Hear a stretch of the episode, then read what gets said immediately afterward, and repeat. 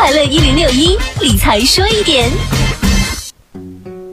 两全保险是一种人寿保险，和一般的人寿保险相比，两全保险一般有较高的赔付比例，也引起了不少投资者的关注。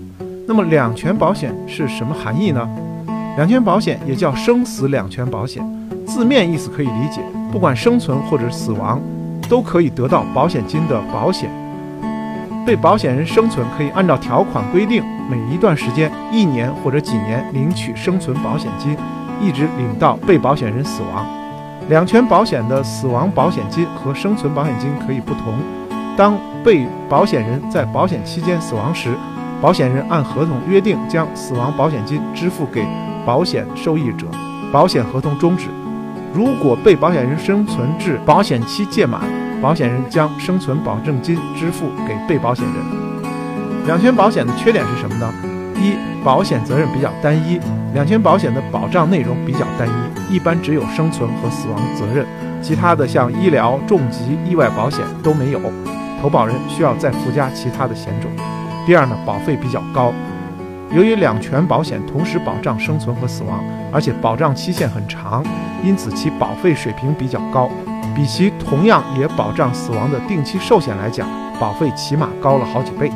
第三，保值功能比较差。两全保险是储蓄保险，如果是没有理财功能的两全保险，其价值可能在通胀的影响下越来越小，几十年后的价值远不如当前的价值。两全保险的优点是什么呢？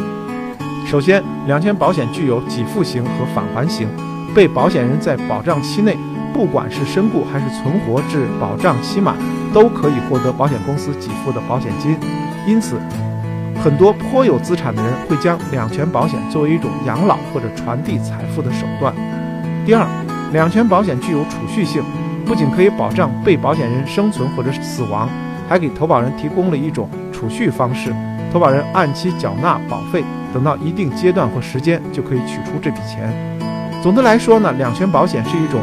优点和缺点都十分明显的险种，并不是适合所有人群，比较适合一些拥有稳定收益的群体，可以获得较为全面的寿险保障。理财说一点，财富多一点。我是程涛。